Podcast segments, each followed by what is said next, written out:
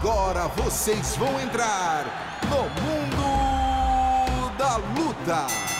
Salve, salve galera! Sejam muito bem-vindos a mais uma edição do podcast Mundo da Luta, podcast especializado em esportes de combate. Eu sou Marcelo Russo de todocombate.com. Essa semana recebendo aqui dois camaradas meus de longa data e um convidado mais que especial. Vou começar pelo nosso convidado, Thiago Marreta, peso meio pesado do UFC, ex-desafiante ao cinturão, voltando agora ao caminho das vitórias. Beleza, Marreta? Como é que você está? Fala, Marcelo. Tudo bem? Graças a Deus. Galera aí, podcast Mundo da Luta. Prazer estar com vocês aqui. Prazer todo nosso apresentar aqui nossos dois camaradas que vão bater um papo contigo. Primeiramente, o homem, eu não vou falar, eu, eu tinha uma, uma, uma entradinha para ele, mas agora não tenho mais, não, que ele ficou chateado comigo. Marcelo Baroni, repórter do Esporte da Globo, produtor também. Beleza, doutor? Como é que tá? Grande Marcelo Russo, prazer aí finalmente ser convidado aí pro mundo da luta, bater um papo aí com o nosso porradeiro e pagodeiro, Thiago Marreta, e com ela, né, a madrinha da MMA, que vai ser apresentada agora. Madrinha de todo mundo, né? Madrinha do Éder Joffre ao, ao ao Popó, passando pelos medalhistas de ouro, prata do Brasil no boxe. Anaísa, tudo bom, querida? Como é que você está? E aí, a zoeira never ends. Bem-vindo aqui de volta. Para ser zoada e para resenhar um pouco é sempre bom. É, sempre é bom. Sempre é bom dar uma, dar uma descontraída. Marreta, vamos começar batendo um papo rapidinho sobre... É, vamos começar do começo. Você veio, você passou de desafiante ao cinturão e para muita gente tendo vencido John Jones, para uma sequência de três derrotas seguidas, que né, sofreu muito com lesões, com cirurgias, com incertezas, e agora voltando a vencer. Como é que foi essa montanha russa aí nos últimos tempos? E como é que você sentiu essa luta com o Johnny Walker no último sábado? Então, cara, difícil, né? Tava numa fase difícil aí, três derrotas. É, mas é, o que mais é, me incomodava não eram as derrotas, sim.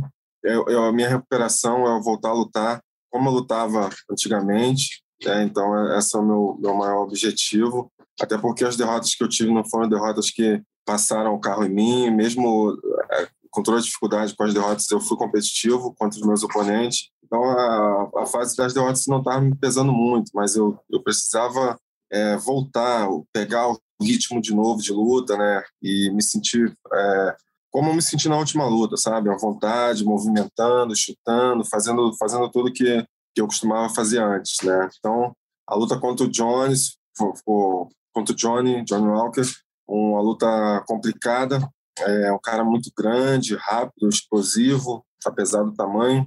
Então foi uma luta muito estudada, mas na qual eu eu fiz é, o que eu pude fazer, eu, eu, eu, me senti melhor do que nas últimas é, nas outras lutas e graças a Deus a vitória veio, que é o mais importante. Chegou a bater em algum momento, Marreto, uma, um certo desânimo, uma vontade de repente de dar um tempo na carreira por conta daquele, daquele período pantanoso, nebuloso ali que você passou nessas, nesse período que. Né, nessas três derrotas que você sofreu?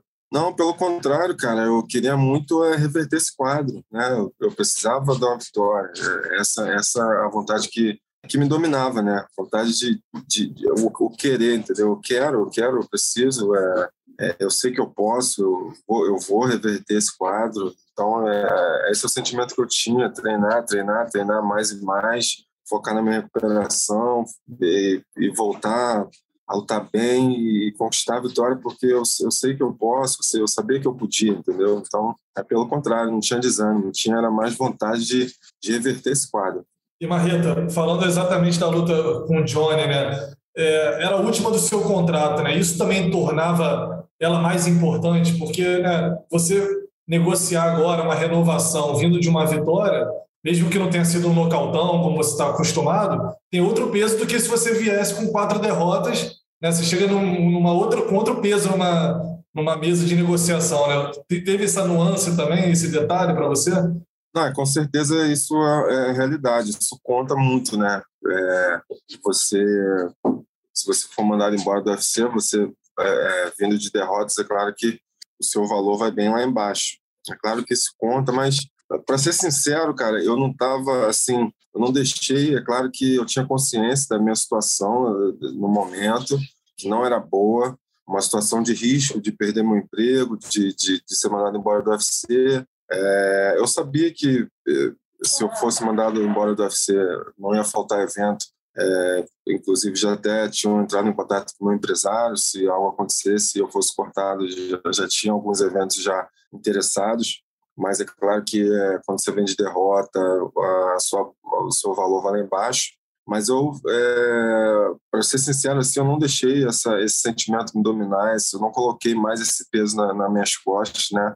É, eu deixei isso à parte, apesar de ter consciência, assim, eu deixei isso bem de lado e, e foquei mesmo assim na, na vitória. O que eu queria era me superar, entendeu? Superar essa situação que eu estava passando, esse momento que eu estava passando. Então, na verdade, o momento, o, o maior sentimento que eu tinha era o momento de superação, de reverter esse quadro. Marreta, que, que a análise assim agora, né, que já passou, vendo da luta? Muita gente esperava que fosse uma luta mais é, agitada, posso falar assim, mais explosiva, se vendeu muito como sendo uma luta assim, foi uma luta bastante técnica, né? Ali de, também do Johnny tá muito consciente de não querer se expor. Muita gente falou, ah, mas por que, que eles não foram mais agressivos e tal? Qual a sua visão, assim, da luta e a resposta para quem tá fazendo isso? Cara, é, é, tecni tecnicamente, assim, a melhor pessoa que, que, que falou sobre o caso foi o Vitor Miranda, eu posso falar aqui, que, que comenta para o YouTube do UFC Brasil foi o melhor que descreveu assim a situação da luta tecnicamente, né? Até melhor do que eu. Eu assisti o vídeo dele, e entendi melhor, entendeu? Eu mesmo não tinha entendido, mas eu entendi melhor depois de assistir o vídeo dele. E ah, sobre a situação externa, assim, o Michael Bisping descreveu também muito bem. Então, assim, esses caras é, descreveram muito bem toda a situação da luta, né? Assim, então, é, tecnicamente, era uma luta complicada para os dois a opinião dele, que eles falaram, para a gente poder também. É, então, o, o, o Bispo ele falou mais voltado para a situação externa é, da luta, né? A minha situação, vindo de três derrotas, última luta do contrato, é, esperando mais um filho, sabe? Toda essa situação externa que domina também todo lutador que a gente sabe, né? A parte mental, psicológica, todo o peso, né? Já o Vitor Miranda abordou mais a parte técnica, falou é, a parte técnica da luta, que realmente era uma luta difícil para os dois lutadores, né, tanto para o Johnny quanto para mim. Né, nós dois somos uh, dois caras é, que podem é, acabar a luta num instante, num piscar de olhos. São dois nocauteadores que têm golpes podem surpreender, tanto eu quanto ele. Né? Então a luta ficou um pouco travada. O, o John, o, o John Walker ele é muito longo, comprido, então, o jogo dele era manter a distância né, e, e tentar me golpear à distância. Para mim, é, eu esperava que ele viesse mais agressivo, como nas lutas anteriores, para trabalhar o contragolpe, usar também a minha explosão, que eu também sou explosivo. E só que não aconteceu, assim, os, os, as estratégias ela não, não, não casaram, não, não bateram, entendeu? Ele evoluiu mais, ele não, não veio louco como nas lutas antigas que, que ele fazia anteriormente e, e o que acabava acarretando ou ele nocauteava ou era nocauteado, né? ele, ele se, se, é, como se expôs demais. No passado, como se fala isso? se expunha, se expunha. Não, se expôs, se, expôs demais, mesmo, tá certo. Se expôs, é, ele se expôs. Ele costumava se expor, se expor demais nas lutas dele, e era o que a gente esperava. Eu trabalhei muito isso, os contragolpes e e a minha explosão no momento certo. Eu até conseguia conectar em alguns certos momentos, mas ele, ele foi muito mais técnico do que do que a, ele costumava ser, entendeu? Ele, ele foi muito mais técnico, mais consciente nessa luta. Ele evoluiu. A gente acha as pessoas não contam isso. Né? As pessoas acham que ele lutou mal, não. Ele lutou melhor. Ele lutou mais consciente. Ele sabia do perigo e eu também sabia do perigo. Né? Ele, ele falou para mim depois. Ele também esperava que eu viesse jogando minhas mãos, como eu, eu fazia também antigamente, saía jogando minhas mãos, para trabalhar a joelhada voadora, para trabalhar um, um, uma cotovelada rodada, um desses golpes sur surpresas que ele faz. E eu não fiz isso, entendeu? Eu também fui, fui muito sniper, trabalhei nos momentos certos. Então, assim, as estratégias foram boas de ambas as partes, porém o jogo não casou. Isso é normal de acontecer nesse nível que a gente está. Eu, eu, eu entendo, assim, que as pessoas esperam ver, né? Sangue, é, é pô, soco para lá, soco para cá, pô, nego caindo, nocauteado, knockdown. Eu entendo, é um esporte de combate e vindo de dois lutadores agressivos como a gente, é normal que as pessoas esperem isso. Mas às vezes não rola, sabe? Às, às vezes a gente, é, a gente tem que ser mais técnico, a gente tem que, que, que trabalhar para vencer, entendeu? E, e esperar o momento certo para atirar entendeu? Então, é, foi o que aconteceu, entendeu? Concordo e queria te perguntar, é, falando um pouco ainda sobre a luta, né? Foi uma luta muito parelha, assim, a gente, cada um alternando, vencendo um round. Qual foi o momento que você sentiu a confiança até de, de que você estava na frente, assim, ou você também já foi, foi para o quarto round achando que a luta estava empatada? Não, eu achei que eu perdi o primeiro round. O segundo eu estava na dúvida, tanto é que é, eu não sei se a televisão pegou, mas eu sentei, quando acabou o segundo round eu sentei e perguntei para meus corner, é, fala, fala a verdade para mim, como é que está isso? É, e, e, eu lembro que o Gabriel falou, olha, é, você perdeu o primeiro e o, o segundo tá lá e cá, assim. E o Conor falou para mim, cara, não importa como tá a luta, trabalha para ganhar esses três rounds. Então, assim, eu acho que o primeiro eu perdi, o segundo ficou meio na dúvida, mas os outros três eu, eu ganhei claramente, assim, na minha opinião. É, eu fui mais um pouco mais agressivo do que ele, consegui tocar mais ele, mas realmente foi uma luta muito parelha. Mas quando acabou a luta, assim, eu, eu a gente nunca sabe, né? É, tanto é que aconteceu comigo e com o Haki, que também eu tinha a impressão que tinha ganho a luta. A gente nunca sabe na cabeça dos juízes, mas quando acabou a luta, assim, eu, na minha opinião, eu tinha ganho a luta, assim. Eu tava mais, eu tava tranquilo, assim. Qual foi a primeira coisa que veio à sua cabeça ali no momento que você finalmente acabou, né? Assim, como você falou, você estava fazendo lutas boas, foram lutas muito importantes, mas acabaram sendo três derrotas. Foi um sentimento de alívio ali quando você recebeu a notícia da vitória? É a sensação de dever cumprido, né, cara? A gente trabalhou, a gente vem trabalhando muito tempo, arduamente, meus coaches, sabe? É, para conseguir retomar o caminho das vitórias. Então, foi um sentimento assim de, de dever cumprido. Bom, é, conseguimos a, a primeira parte da missão, né, que era retomar o caminho das vitórias e agora é focar na, na próxima luta, vencer e, e, e rumo à disputa de cinturão novamente. Você estava falando logo depois da luta, e tá, também durante o. Acho que mais depois da luta, mas já vi entrevistas tuas antes, Marreto. Você falando muito em passar dessa luta, buscar uma revanche contra o Hackett, ou então uma luta contra o Prohaska, né? São duas lutas que você teria no teu horizonte, já que o cinturão vai ser disputado entre o Blahovic e o Glover. É, a tua estratégia é pegar lutas é, que sejam de alto risco, mas também com alta recompensa, porque assim, são dois caras claro, perigosos. O Prohaska está vindo de, né, de, de, uma, de uma, algumas vitórias muito boas. O Rakit já te venceu, né, apesar de você achar que poderia ter, vencido, poderia ter sido vencedor dessa luta. Qual é a estratégia? Qual, qual é o plano assim direto para sua próxima luta? É, o plano é tirar para cima, né? E para cima dos caras que eu tenho acima de mim, o único que eu não, ainda não lutei é o Projask. Os outros quatro eu já lutei. Então eu quero lutar com alguém que uma vitória, uma boa vitória, possa me levar numa próxima luta para a disputa de cinturão. Sinceramente, assim, o Projasta é um cara que eu já tinha visto, assisti, assisti as lutas deles anteriormente, é um cara que me interessa lutar, porque eu acho que o jogo casa, assim, ele é grandão também, mas ele se expõe bastante, né?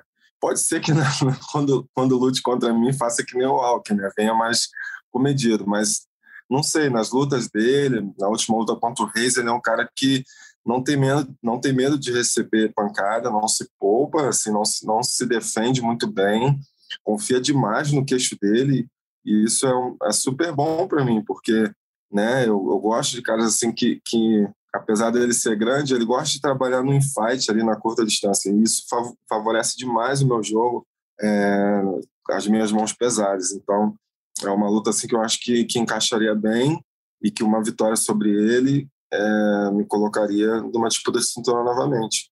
Então a campanha é assina Prorasca para fazer o, ele sair da, da, de ser reserva da luta do Glover e de repente assinar, o, então depois dessa luta também, não falta tanto tempo assim, assinar um é, contrato para te enfrentar. É, tudo pode acontecer, né? É, vamos esperar a luta do Glover com o Ian. É, um dos dois vai ser campeão e tudo pode acontecer. É, o cara se machucar, entendeu? Tem, o campeão tem que ficar um tempo parado. Eu creio que o Projásica não vai querer ficar esperando seis meses, um ano, ele vai ter que lutar. É. Então a oportunidade pode surgir, né?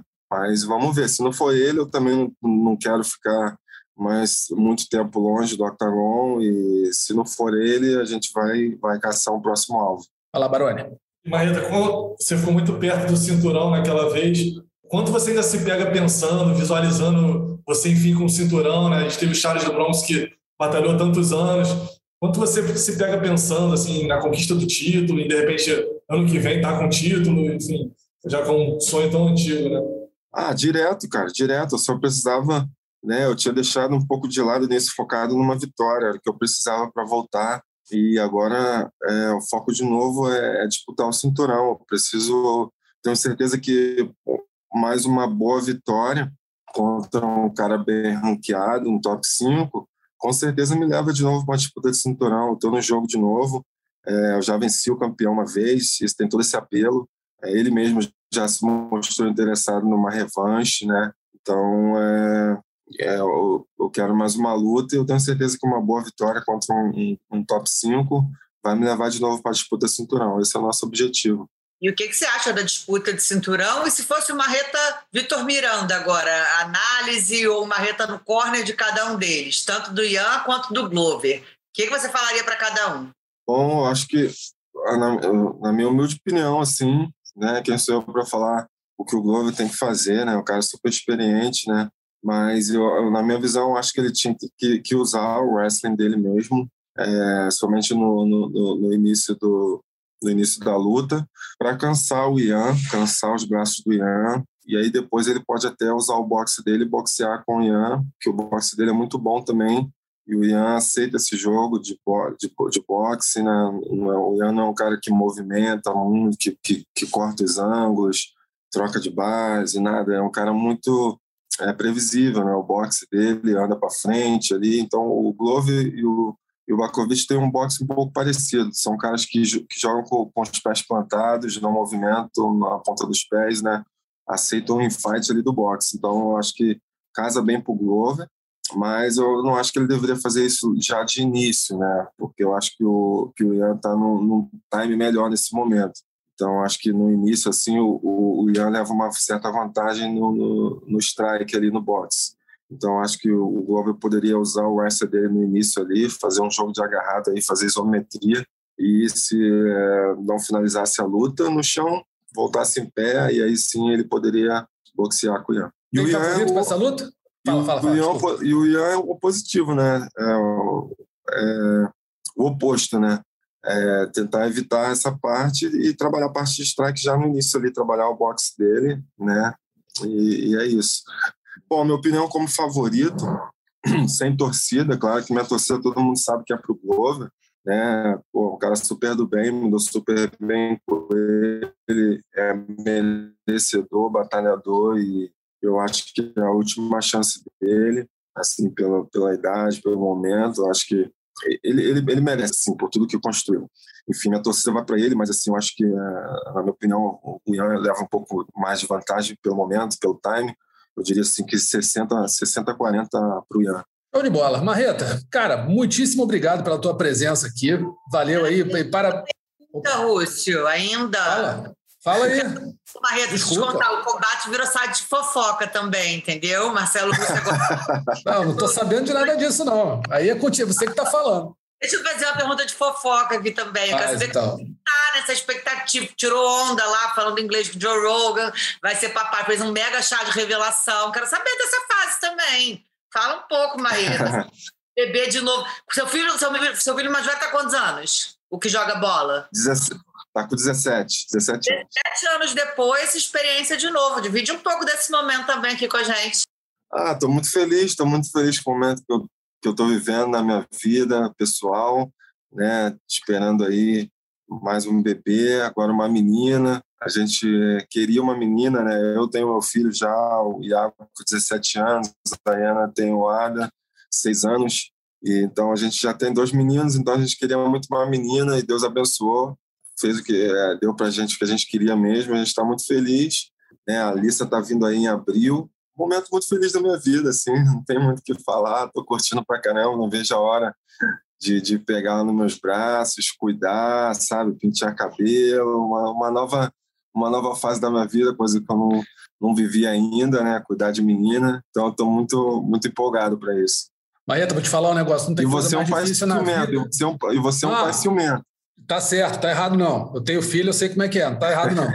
Agora é o seguinte, não tem nada mais difícil na vida do que fazer trança. Você pode falar a luta que você quiser, a manopla que tu quiser bater, não interessa. falar russo, não interessa. Trança não dá para fazer, só te falo isso. Impossível.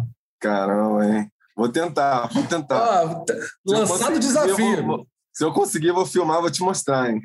manda, manda pra gente, manda pra gente. Cara, vou te falar. Minha filha tem 16 anos, 16 anos que eu desisti de fazer trança. Não tem condição nenhuma. Caramba. Muito difícil. É complicado, cara. Fiz de tudo. Trança, não dá. Não dá.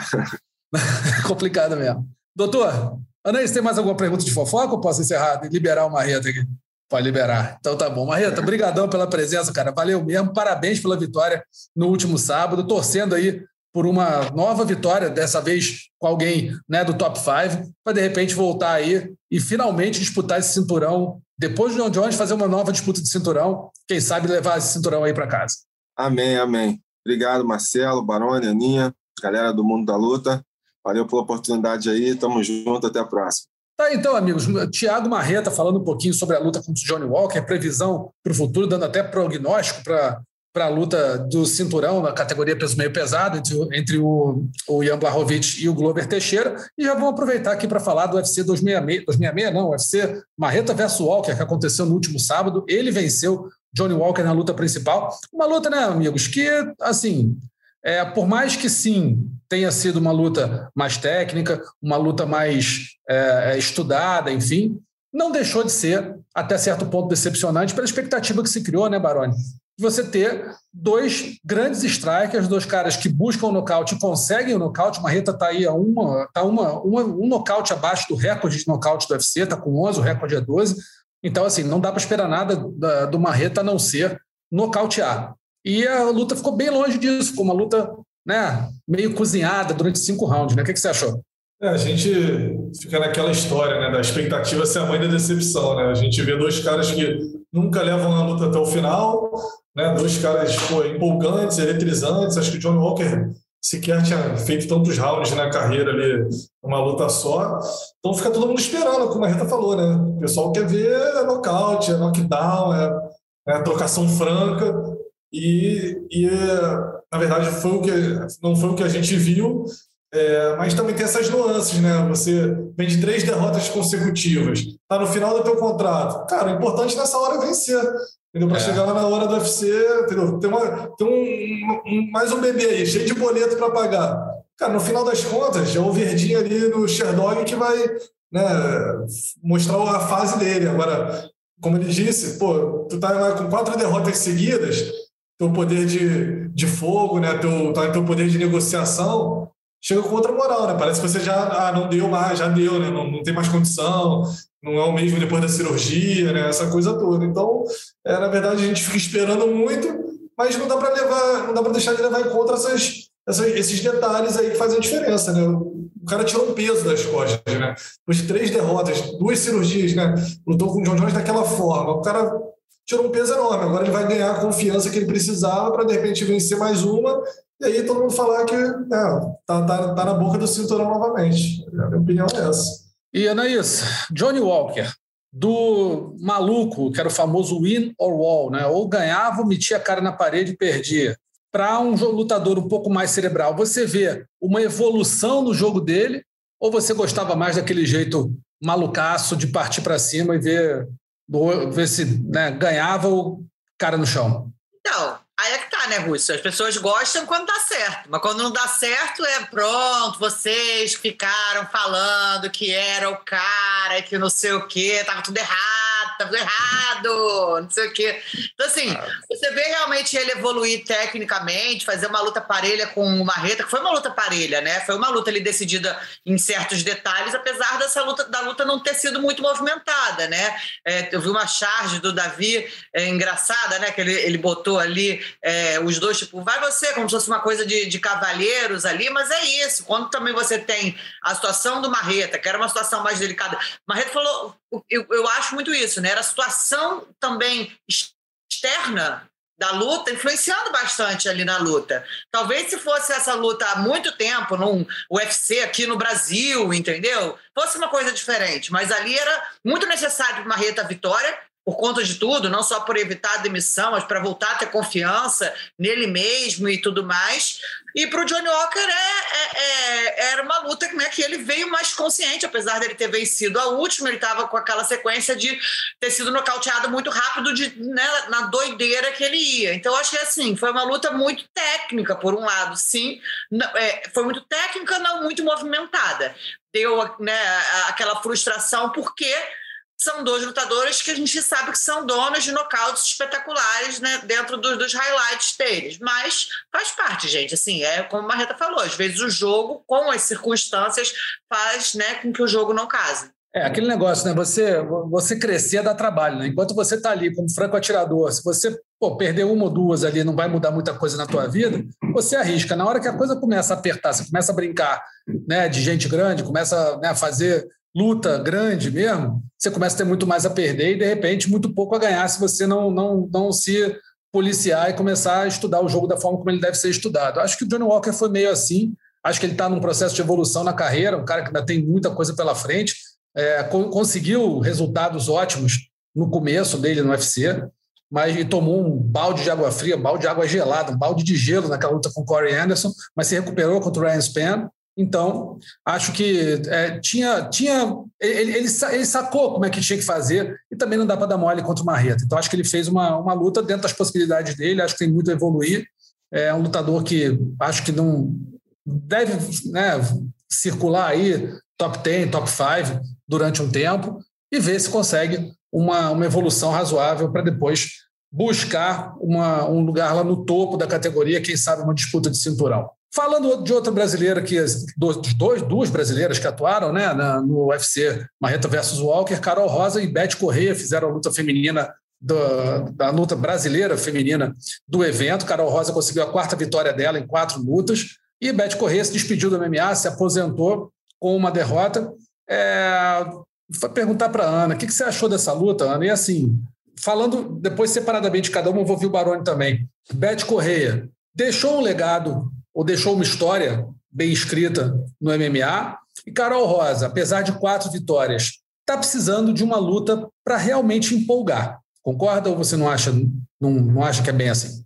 Não, concordo. Acho que a Carol foi muito dominante, principalmente nos dois primeiros rounds. Acho que ela vem evoluindo cada vez mais na parte em pé também. Acho que está na hora de realmente pegar uma menina de nome. Estava até vendo aqui, né? É, vi que a Irene Aldana, que está em quarto, tá sem adversária para a luta dela, mandei para Paraná, não sei se ainda está muito cedo, né? Porque acho que a luta é agora em novembro, mas pode ser uma possibilidade, né? Tem, a gente tem a Raquel Pennington também que vai lutar é, contra a Julia Ávila, pode ser aí, né, de, desse casamento também no final do ano, uma próxima adversária, porque acho que precisa sim, é, apesar de ter vencido um nome que é o nome da Beth Correia, ex-desafiante né, ao, ao cinturão, a Beth vem numa fase que é, não é muito boa, não, não, é uma fase ruim da carreira dela, né? Já aí beirando a aposentadoria, que foi o que aconteceu, que ela se aposentou. Então, sim, acho que a Carol é, foi bem, muito bem, contra o nome, um nome, né, contra uma menina de nome dentro da história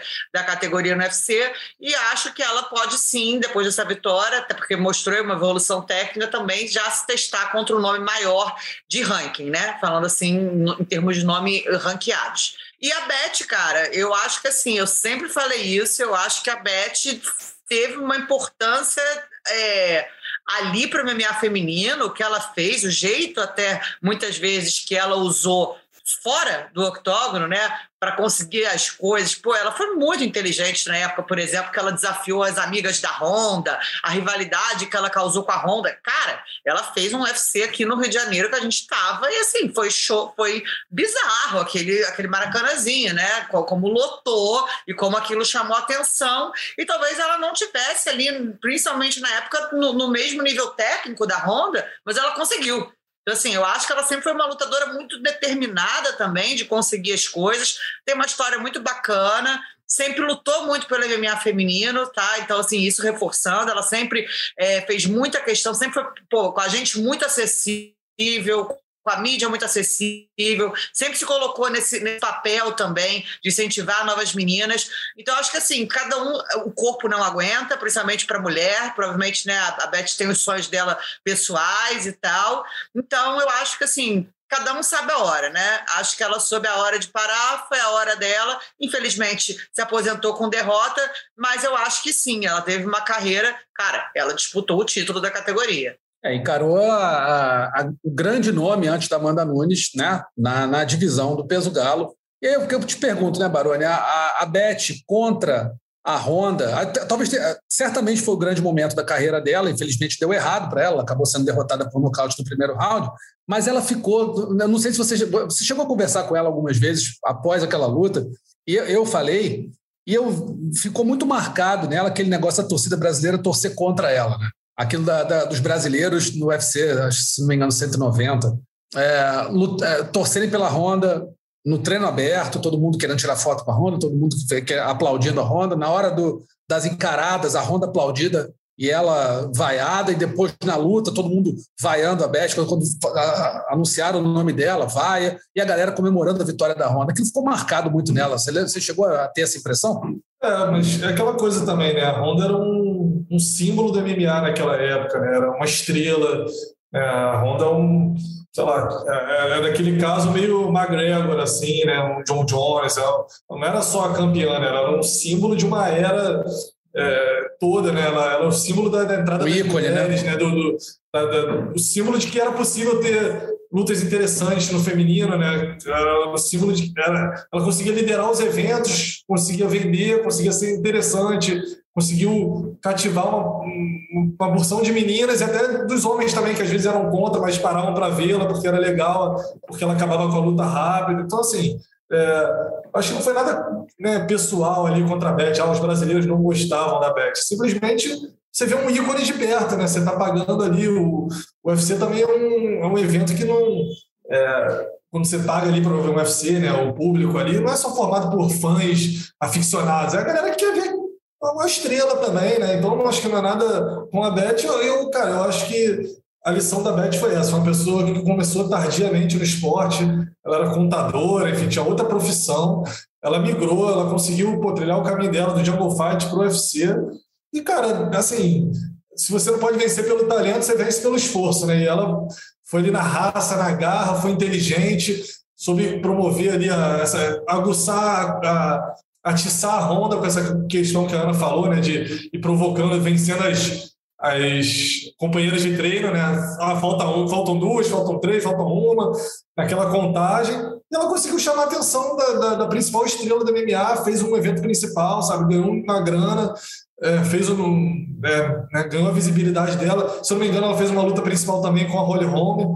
É, em Singapura. Em Singapura. Então, assim, ela fez dois eventos principais, sabe? É uma, e não é uma lutadora brilhante, ela não é a Batistaca, ela não é nenhuma dessas, né, Amanda Nunes, né, nenhuma desses grandes nomes do feminino, mas ela fez a história dela por mérito próprio, por saber é, promover, por ser uma pessoa acessível, por saber estar na mídia, saber o que vende, o que não vende. Então, assim, é, eu acho que ela deixou uma marquinha dela ali, não foi uma, não foi uma grande estrela, mas eu acho que com, com o que ela tinha, ela fez muito acima ali do, do que ela poderia. Ela realmente superou o nível que ela. É, o teto dela, ela passou do teto dela, na minha opinião. É, acho que a Beth, o grande legado dela ficou ser, ficou como ser, foi, que ela deixou foi ser a maior trash talker brasileira entre homens e mulheres. Acho que ninguém foi tão bom trash talker no UFC no Brasil como a Beth Correia. Se ela não tinha todo esse talento, todo essa, esse nível de luta né, superior para chegar a ser campeã e tudo, e realmente não tinha, é, ninguém foi melhor que ela no trash talk. Não lembro de nenhum brasileiro que fosse que provocasse também seus adversários e conseguisse falando o que talvez não conseguisse lutando como a Beth Correia conseguiu. Tô lembrando que um Fala. dia, quando ela começou a querer desafiar a Honda, eu morava lá nos Estados Unidos e não tinha nenhum tradutor na hora e ela era entrevistada. Aí ela me puxou e fala: traduz tudo que eu vou falar. Eu, tá bom. Aí ela, e eu vou dar um, um, um, soco naquela verruga dela que vai cair a verruga. E como é que era verruga em inglês, cara? Nunca vou esquecer. Mole, mole. Verruga. E como é que eu vou falar para os caras da verruga da Honda? Eu falei, Beth, nunca mais faz então não já avisa antes, né? Preparar. Mas, enfim, boa sorte a Beth Corrêa no, no, decorrer da vida dela. A carreira na MMA acabou, mas parece que ela está fundando uma, uma, academia, enfim, vai tocar a vida dela, talvez para re, revelar novas, novas lutadoras, enfim, meninas, enfim. Vamos ver o que, que ela vai tocar daqui para frente. Para fechar o evento, tivemos lá Douglas de Silva conseguindo nocaute e premiação contra o Gaetano Pirello, parece né, nome de tenista, nome de lutador. e o duelo, no duelo dos 17 filhos, que o Alex Cowboy acabou perdendo para Nico Price. O Alex Cowboy, que tem 11 filhos, perdeu para Nico Price, que tem pouquinho, tem só seis, foi, acabou sendo nocauteado brasileiro. E também o nosso uh, Johnny Eduardo, muito amigo do Baroni, acabou sendo finalizado pelo Alejandro Pérez. Alejandro Pérez, não é isso? Alejandro Pérez, na primeira luta do evento. Tanto dois brasileiros aí sendo derrotados e nosso Douglas de Silva conseguindo a vitória e o bônus de, de performance da noite. Teve também um lance meio estranho, né? Que foi a luta do, do, do Kevin Holland contra o, Chris, contra o Kyle Dalcaus, que o Holland acabou sofrendo uma, tomando uma cabeçada numa aproximação, ele tomou a cabeçada, caiu no chão. O Dalcaus aproveitou e finalizou, e depois os árbitros, o árbitro e os juízes laterais né, se reuniram e acabaram é, dando a luta como sem resultado, porque, enfim, a cabeçada influiu decisivamente no resultado da luta. Vocês concordam com essa, com essa decisão? Fala, Baroni, o que, que você acha? Valeu? Era para ter dado no contest mesmo ou, de repente, valeria a luta, a, vitória do Dalcaus? Ah, não, justíssimo. Aquilo ali Justo, né? mudou, é, mudou o rumo da, da prosa ali. Foi uma cabeçada realmente forte. Vê que o Holland cai ali no, de uma forma realmente de quem foi atingido de forma contundente. Então. Ele apaga, né? Apaga é, e desaba. Vai ali, chama o VAR, analisa, no contest e marca, marca a luta de novo, né? Acho que tá, fez certinho. É, o meu ponto, Anaís, é que muita gente falou que se fosse o contrário, se fosse tal caso, tomar a, a cabeçada e cair, o Holland vencesse, tinha gente que tinha dúvida se haveria essa, essa, esse mesmo critério de julgamento contra uma vitória do Holland, que é um dos caras que o UFC está tentando aí promover. Acho que não. Acho que seria mantido no contas, mas inspiração, né? De tipo assim, ah, se fosse o brasileiro, se fosse não sei quem, então cai numa coisa duvido que se fosse ele. Cara, é a regra, entendeu? Então, assim, eles fizeram o que é certo, que, é o, que tá na regra. Então, é. qualquer, é, qualquer é, consequência depois de uma coisa ilegal, você tem que rever, entendeu? Quer dizer, você tem que anular. É, que, que fosse finalizado, que fosse nocauteado, que fosse qualquer coisa depois do né, que interferisse ali no resultado, você tem que rever, e foi isso que foi a regra, e a regra foi bem aplicada. Beleza, vamos para o nosso terceiro assunto da semana, o UFC Derne versus Rodrigues, que acontece no próximo sábado, dia 9, horário um pouco diferente, às duas da tarde, card preliminar, duas da tarde de Brasília, card principal às cinco da tarde, combate transmite com exclusividade, evento na íntegra, combate.com, Sport TV 3 transmite as duas primeiras lutas do card preliminar e o site acompanha o evento inteiro em tempo real. Como né, todo mês de outubro, esses eventos terão protagonistas brasileiros. Sempre vai ter um brasileiro na luta principal de cada evento do mês de outubro. Dia 9 teremos duas, né? A Mackenzie Dern e a Marina Rodrigues. Quero saber de vocês, senhores. Começar com Marcelo Baroni. Duelo de estilos. Marina Rodrigues, uma trocadora. Mackenzie Dern, pô, craquíssima no chão. O que, que você acha que vai dar nessa luta? Quem, como é que você vê esse duelo? Quem leva vantagem nessa disputa na luta principal do evento? Cara, eu vou ficar em cima do muro nessa aí. Eu realmente acho ah. que uma luta. É, não, acho que uma luta muito equilibrada mesmo, assim. E duelo clássico de estilos mesmo. A Marina é muito forte, trocadora brava mesmo. Muay Thai apuradíssimo.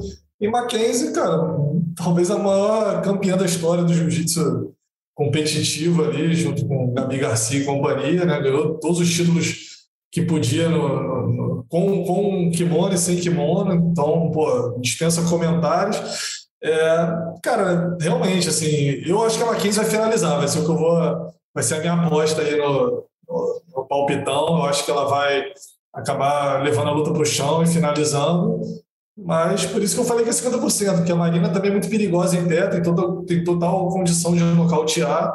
Então, assim, eu acho que é uma luta bem equilibrada, mas eu vou, eu vou apostar na Mackenzie.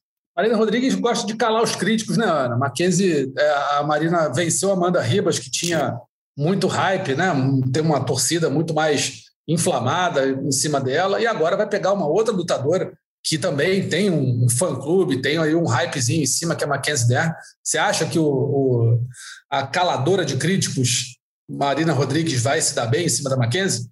Então, eu vejo assim, a Mackenzie ela evoluiu muito, principalmente nessa parte da preparação física, né? Eu até perguntei uma vez para ela, falei, cara, nunca vi alguém que né, voltou mãe, tá mais seca, mais magra do que nunca e mais bem preparada e também junto, né, com o Rogerão, começou a treiná-la. Então, eu vejo assim que a Mackenzie deu uma evolução muito grande, especialmente na parte física. Às vezes eu fico acompanhando nas redes sociais, realmente é uma coisa que me chamou muita atenção, além da melhora dela na parte em pé, né? O jiu-jitsu a gente não precisa é, comentar, mas eu acho a Marina Rodrigues muito, muito, muito, muito técnica. Assim, cara, ela é uma lutadora que me dá muito prazer de ver lutar, que eu acho ela muito fria quando ela entra ali dentro, muito certinha, muito certeira, ela não desperdiça golpe, ela anda para frente, ela sabe usar a envergadura dela, ela já mostrou que tem uma boa defesa no jogo de chão. Então, assim, eu tendo a achar que essa luta está mais para a Marina, mas é aquilo. A Mackenzie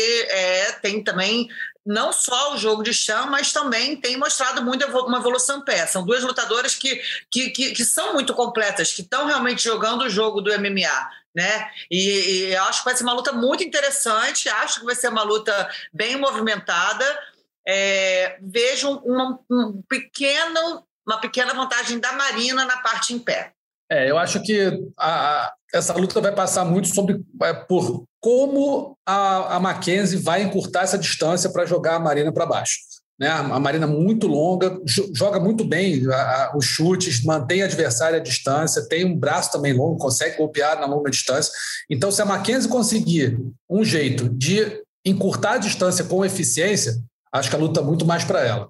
Se ela começar a se sentir pressionada, incomodada pelos chutes longos, pelas, pelos pisões, pela, pela manutenção da distância da Marina, aí a Marina leva muita vantagem. Eu, para não ficar em cima do muro, que né, não, não, é a especialidade da casa, a especialidade da, da, da, da, ali, ó, casa, casa Baroni, da família Baroni, ficar em cima do muro, é, eu acho que a, que a Marquese Dern vai, vai finalizar.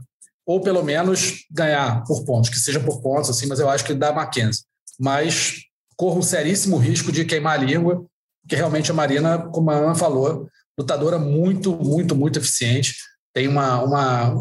É chata de enfrentar, né? Muito complicado de você se impor sobre ela. Mas eu acho que a Mackenzie está num momento especial. A Marina também está, mas tem que apostar em alguém. Eu acho que eu vou no jogo de chão da Mackenzie, que eu acho que é um jogo mais de elite do que, um jogo, do, do que é o jogo de trocação da Marina. Então, eu acho que nas disputas, na disputa de estilos, a, ele, a, a, força de uma e a força de outra, acho que a Mackenzie é mais forte na sua força do que a Marina é na dela. Então, acho que pode dar Mackenzie Dern, mas imensas chances de queimar a língua aí. Tem também dois brasileiros de, é, nesse, nesse evento. O Matheus Nicolau vai enfrentar o Tim Elliott no peso mosca e o Felipe Cabocão vai encarar o Cris Gutierrez no peso galo. Rapidinho. Marcelo Baroni, quem vence esses dois, essas duas lutas aí? Brasileiros vou também? Vou, ou... vou para checar. Vou em Cabocão e Matheus Nicolau, Mateuzinho. Ana, eu acho que o, o, o, Cabocão ele vai enfrentar um cara que é mais experiente que ele, mas eu acho que o jogo de chão do Cabocão, se ele souber utilizar bem, né, de quedas e de chão, eu acho que ele pode ter pegar um diferencial aí para ele nessa luta. E o, o Mateuzinho tem uma parada difícil pela frente, né? O Tinelli é um cara que é bem consagrado ali dentro. Você está numa fase muito boa, mas vejo também com recursos, mas já vejo uma luta mais equilibrada do que talvez a luta do Cabocão. É, eu estou achando que os brasileiros nessa aí não vão bem. Aposto no Tim Elliott e no Cris Gutierrez, só para contrariar Marcelo Baroni. A gente vê o que acontece no palpitão lá do combate. Vocês fiquem ligados lá com os palpites de todo mundo. Acho que vai dar Tim Elliott, Cris Gutierrez. Baroni está indo na pachecada. Ana, você acha que vai dar Matheus e, e Gutierrez, é isso?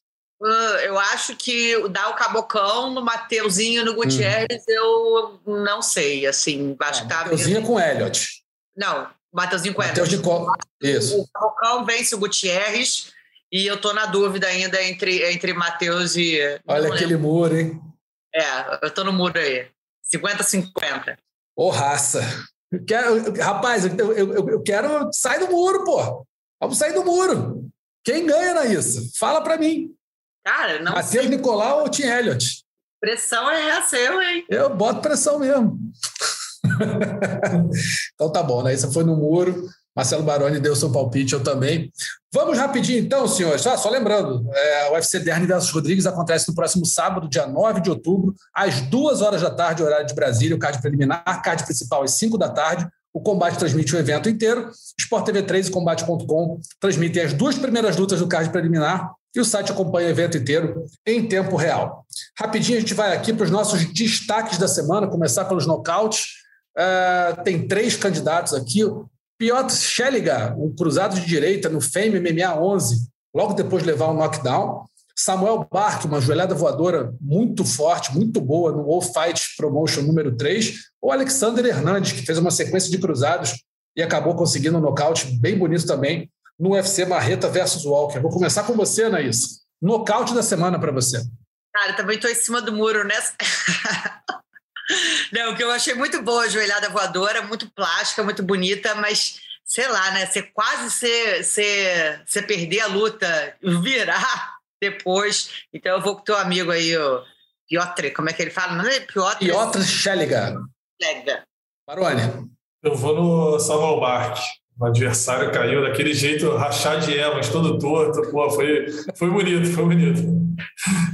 Foi bonito mesmo, mas eu vou no Piotr Schelliger, que esse cruzado direito, depois de tomar um knockdown, o cara caiu. Eu achei, eu achei que fosse acabar ali a luta, ele levantou um pouquinho depois que acertou um golpe, que o cara caiu também, estilo Rachad, completamente errado.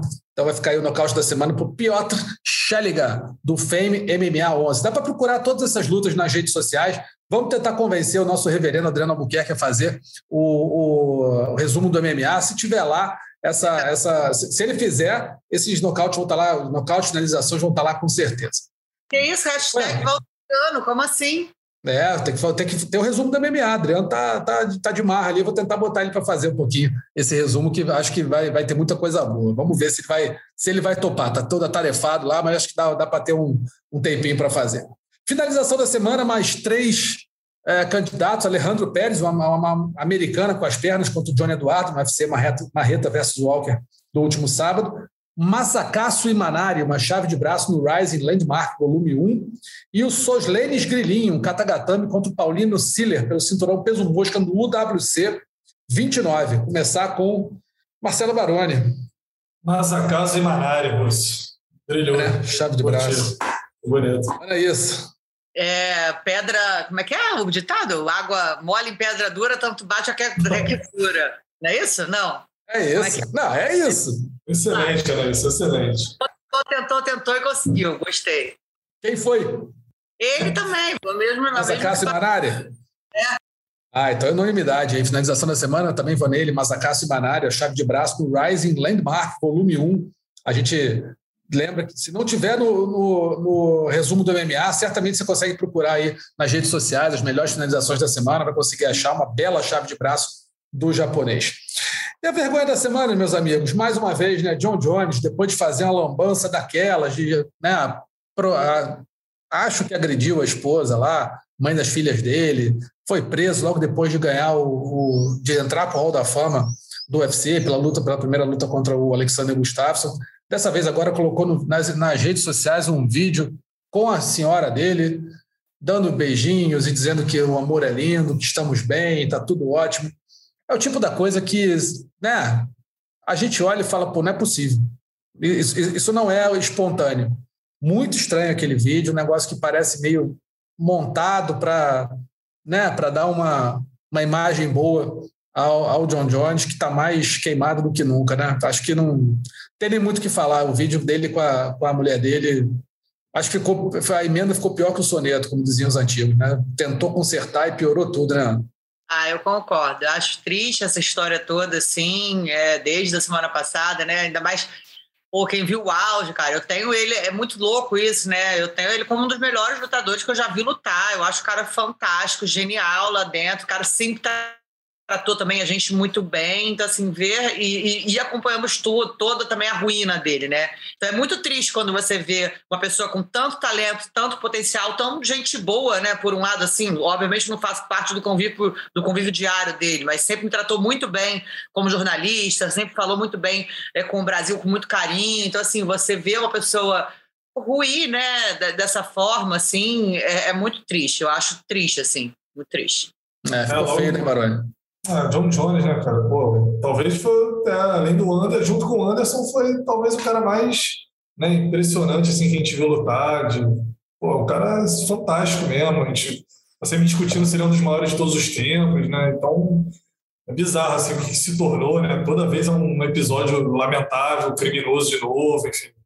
Uma repetição, a gente não sabe quando vai ser o próximo, né? Porque é mancada atrás de mancada. Infelizmente, né? Essa, essa realidade de luta no peso pesado vai ficando em segundo plano e, e as páginas aí policiais aí tomam conta.